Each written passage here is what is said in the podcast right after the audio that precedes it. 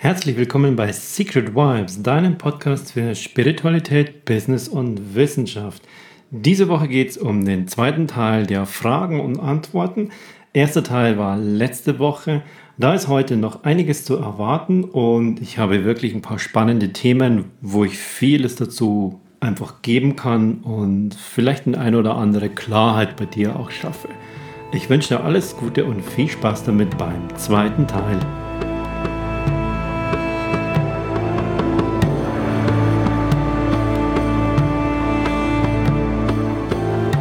Dann guck mal noch mal weiter. Was haben wir denn hier noch für eine Gruppe an Fragen?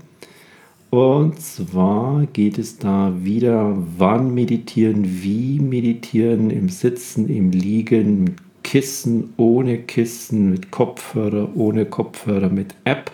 Auch das ist wieder so ein, so ein kleiner, so eine kleine Gruppe, wie ich sie zusammengefasst habe. Das ist wiederum das Wunderbare daran. Du bist als Mensch so einmalig und die anderen Menschen um dich herum sind das auch.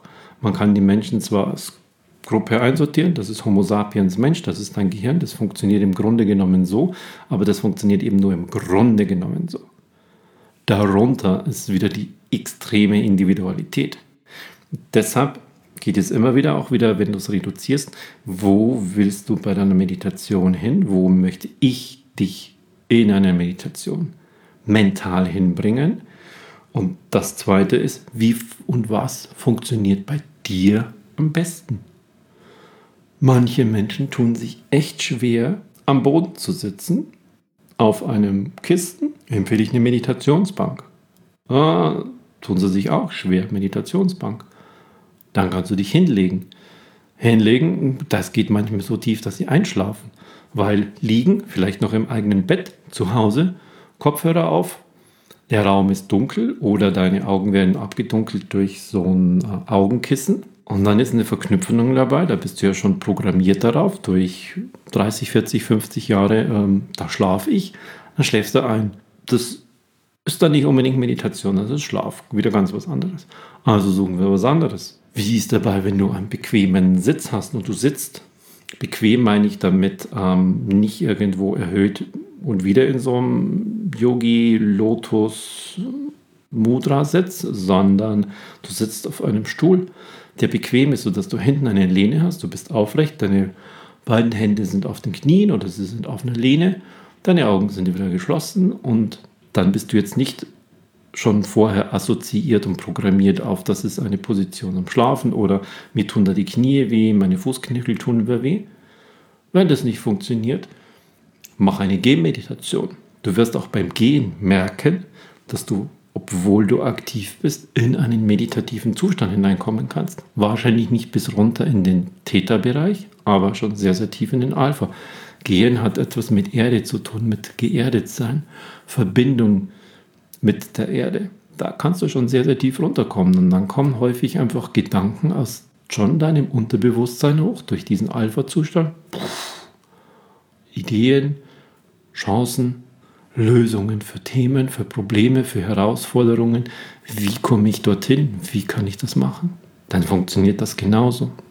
Ich kenne das von einigen Menschen, die, die beim Gehen da relativ gut reinkommen und nach zwei, drei Wochen kommt von selbst der Impuls, jetzt möchte ich es mal zu Hause beim Sitzen probieren. Oder ich habe beim Gehen dort eine Bank entdeckt. Dort setze ich mich hin und das tut mir so gut. Wunderbar, mach das so. Und damit wieder, es gibt so viele individuelle Möglichkeiten. Die einen verstehen unter Meditation für sich die reine Kontemplation, das in sich selbst, mit sich selbst tief verbindende in der, in der Stille, auch die geistige Stille, die akustische Stille. Andere kommen viel, viel besser rein, die brauchen etwas, was sie da hineinbringt, zum Beispiel eine bestimmte Musik. Und die Dritten lassen sich gerne führen. Woran soll ich denken? Sag du mir das. Das geht bis hin zu meditiere du mich. Ich stell dir hier einfach nur meinen Körper, meinen Geist zur Verfügung, Meditation machst du. Ja, das mache ich sehr, sehr häufig, weil ich ganz viel mit Menschen zusammenarbeite, die da nicht erfahren sind, die auch nicht so viel Geduld darin haben. Da gibt es eine schrittweise Ranführung von den ersten 10 Minuten über eine weitere Stufe, über eine weitere Stufe, die sich bis zu 30 Minuten hochsteigert. Geführt. Ich führe deine Gedanken.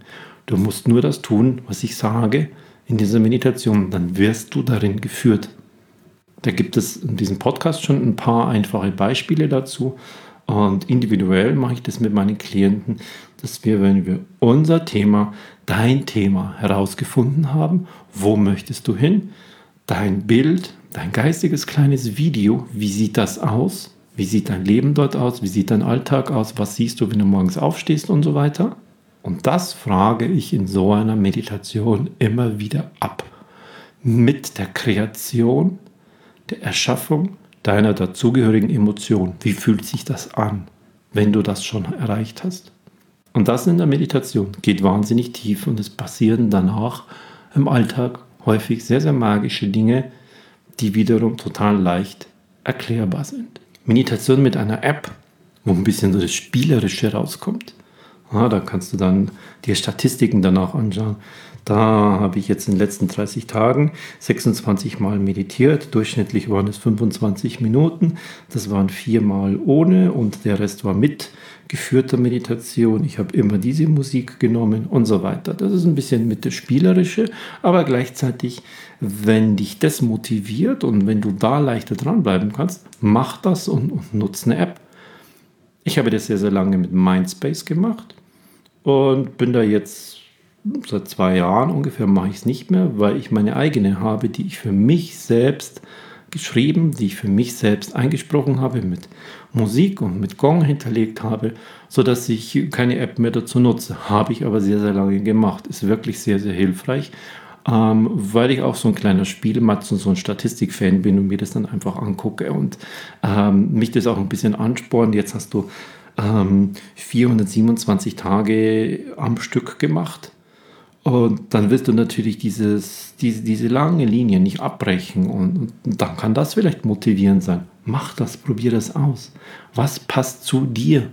Das kannst du schon ein bisschen herausfinden. Was bist du für ein Typ? Still sitzen und probier das mal drei Tage lang aus. Wenn nach drei Tagen immer noch der Widerstand da ist und du merkst, das ist es nicht, dann lass es sein. Bevor du dich damit in deinem Gehirn prägst, Meditation kann ich nicht oder ist nichts für mich, sondern dann ist es lediglich, du hast herausgefunden, diese eine Form ist es nicht. Oder probiere etwas aus mit dem Gehen. Dann geh irgendwo hin. Wenn das Wetter danach nicht danach ist, dann setz dich wo ganz bequem hin. Meditation heißt nicht, du musst auf so einer Art sitzen, wie du es in irgendwelchen Stockfotos oft kennst oder von irgendwelchen Filmen kennst. Meditation kann ganz bequem sein, denn Meditation ist in erster Linie passiert es im Kopf und hat Auswirkungen auf den Körper. Und wenn du gehst und eine Gehmeditation hast, passiert es trotzdem im Kopf. Und durch den Körper zum Beispiel kommt ein Rhythmus auf, ein Beat, der wiederum auf den Kopf wirkt. Dann haben wir noch eine letzte Variante. Da geht es um den Zeitpunkt. Wann diese Meditation Meditation wann? Meditation am Morgen, Meditation in der Pause, Meditation schlafen gehen, Meditation besser schlafen, einschlafen. Das ist nochmal so eine Gruppe, die ich da zusammengefasst habe. Da geht es ein bisschen um den Zeitpunkt, wann ist die Meditation ideal. Ich glaube, da könnte ich schon alleine eine ganze Podcast-Folge dafür machen, wann ist sie die ideal. Auch hier wieder, wofür meditierst du, wo möchtest du hin? Wofür ist diese Meditation? Wenn du eine Meditation machst und zum Beispiel leicht in den Schlaf zu gleiten, ist es nicht sinnvoll, das im Aufstehen zu machen. Ist klar. Hä? Das andere ist eine Meditation. Wann machst du deine Meditation? Ist es am besten ganz früh am Morgen? Das sagen viele zum Beispiel aus der, aus der östlichen äh, Tradition heraus. Es gibt einen Zeitpunkt in deinem Körpersystem, in deinem Gehirn, in deinem Kopf, wo sich so ein so ein Meditationsfenster öffnet. Das hat aber nichts mit Meditation zu tun, sondern das hat etwas mit deinen biochemischen Substanzen zu tun, die dein Körper ausschüttet. Nämlich in dem Punkt, wo dein Melatoningehalt in deinem Körper sinkt, das ist so etwa um 3 Uhr morgens, wird es weniger, die Zirbeldrüse fängt an, das ähm, aus dem Tryptophan wo es Melatonin herstellt, ein bisschen was dran zu verändern, biochemisch. und dann wird daraus Serotonin. Das ist ein Stimmungshormon und sorgt dafür, dass du wieder wach wirst. Und genau an dem Punkt, wo es kippt, wo die sozusagen so fast im, im Einklang sind, fast 50-50 und danach kippt es in Richtung Serotonin und dein Schlaf wird dünner und dünner und ab dem Morgen ähm, wirst du dann wach, weil nur noch ganz, ganz wenig von dem Schlafhormon Melatonin da ist. In diesem Zeitfenster, das ist so, hm, je nachdem, wann dein persönlicher Schlafrhythmus ist, bei manchen ist es so um halb vier, bei manchen ist es erst um fünf.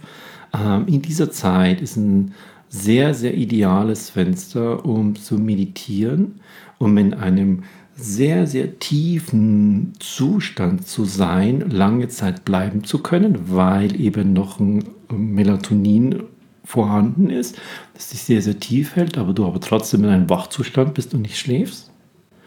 Und in diesem Zeitfenster funktioniert es besonders gut. Das sagen zum einen die Wissenschaftler auf diese Art, wie ich es dir gerade erklärt habe. Die alten östlichen Weisen, das heißt die Yogis, dort heißt es zum Beispiel Satna, so um 5 Uhr morgens, manche machen es um 5.30 Uhr oder um 6 Uhr, wenn sie in die Arbeit gehen. Die buddhistischen Mönche in den Klöstern meditieren ebenfalls genau um diese Zeit. Das ist kein Zufall. Die konnten es halt früher vielleicht nicht erklären mit irgendwelchen Zirbeldrüse, Melatonin und biochemische Prozesse, sondern die haben einfach gemerkt, dass es am besten da machbar ist wenn das bei dir so nicht reinzubringen ist in deinen Tag, ich mache zum Beispiel nicht in dieser Zeit, dann finde für dich einen Zeitpunkt. Da ist es auf Dauer tatsächlich besser, du hast einen, einen gewissen Zeitrahmen am Tag, wo das passiert, wo du das entweder sagst, ich mache es abends direkt vor dem Bett gehen, wenn ich schon im Bett liege, wenn du dabei nicht einschläfst. Ich mache es morgens nach dem Aufstehen, nach dem Duschen, aber vor dem Frühstück. Ich mache es, wenn ich von der Arbeit nach Hause komme, um den Kopf wieder frei zu kriegen. Finde für dich den Zeitpunkt, der für dich in deinen Tagesablauf hineinpasst. Mit deiner Meditation, die du für dich gefunden hast, dass sie perfekt passt. Wenn es bei dir die Gehmeditation ähm, ist, wo du das im Büro machst und du gehst in deiner Mittagspause 15 Minuten lang einfach in deinem Gewerbegebiet herum, wo auch immer dein Büro ist und dort hast du eine Runde gefunden, die dauert 15 Minuten, dann machst du deine Gehmeditation mittags während der gesamten Arbeitsphase im Gewerbegebiet. Ist okay, setz dir Kopfhörer auf, setz dir keine auf, du findest es für dich. Ich will damit sagen, dass es zwar einen, einen biochemischen Idealpunkt gibt, es aber trotzdem für dich eher wichtig ist, dass du einen regelmäßigen Zeitrahmen findest, wo und wann du das in deinem Tag einbaust und regelmäßig machst. Es heißt aber nicht, es ist schlechter, wenn du das mittags machst, wenn du es abends machst, wenn du es erst nachts machst, kurz bevor du ins Bett gehst oder schon im Bett liegst. Da ist immer besser, du machst die Meditation als die Alternative, du machst sie nicht. Ich zum Beispiel mache die Meditation sehr, sehr häufig am späten Nachmittag, oder manchmal am frühen Abend, je nachdem, wie meine Terminlage ist und wie auch das Familienmanagement hier funktioniert. Es gibt manchmal Tage, da bin ich tiefer drin, es gibt manchmal Tage, da vergeht diese halbe Stunde und ich habe trotzdem gewisse Gedanken, obwohl ich mich selbst mit meiner Meditation führe. Und deshalb für dich diese 24 Stunden am Tag, wenn du deine Tiefschlafphase wegnimmst, dann bleiben dir vielleicht noch 16 Stunden oder so übrig. Die kannst du selber einteilen. Achte aber ein bisschen darauf, dass sie in allermeisten Fällen im selben Zeitraum stattfindet.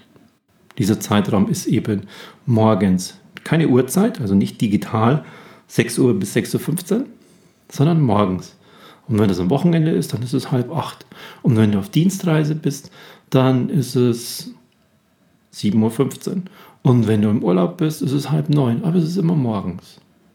Oder du machst sie zum Einschlafen. Heute gehst du um Viertel nach neun ins Bett, übermorgen gehst du um halb zwölf ins Bett, dann gehst du um zehn ins Bett.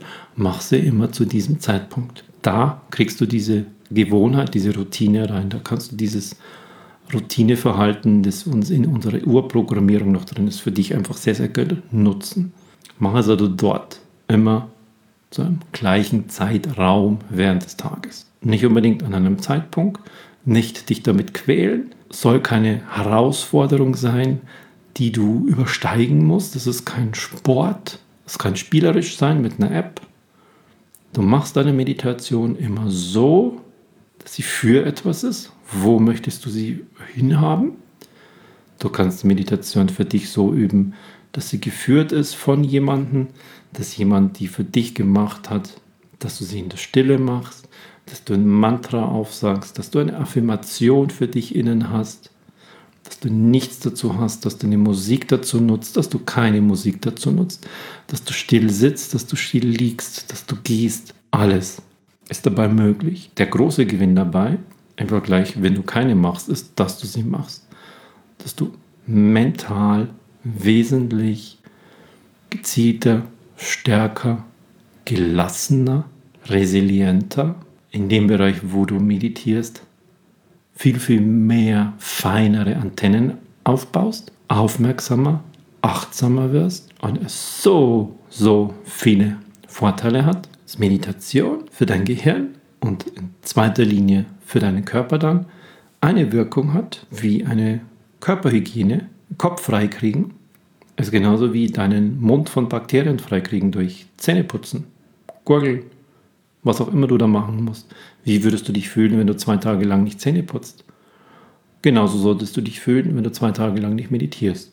Denk mal drüber nach und finde für dich eine Möglichkeit, da reinzukommen. Starte klein, kleinen Schritten und steigere dich hin. Mein Name ist Alexander Renner.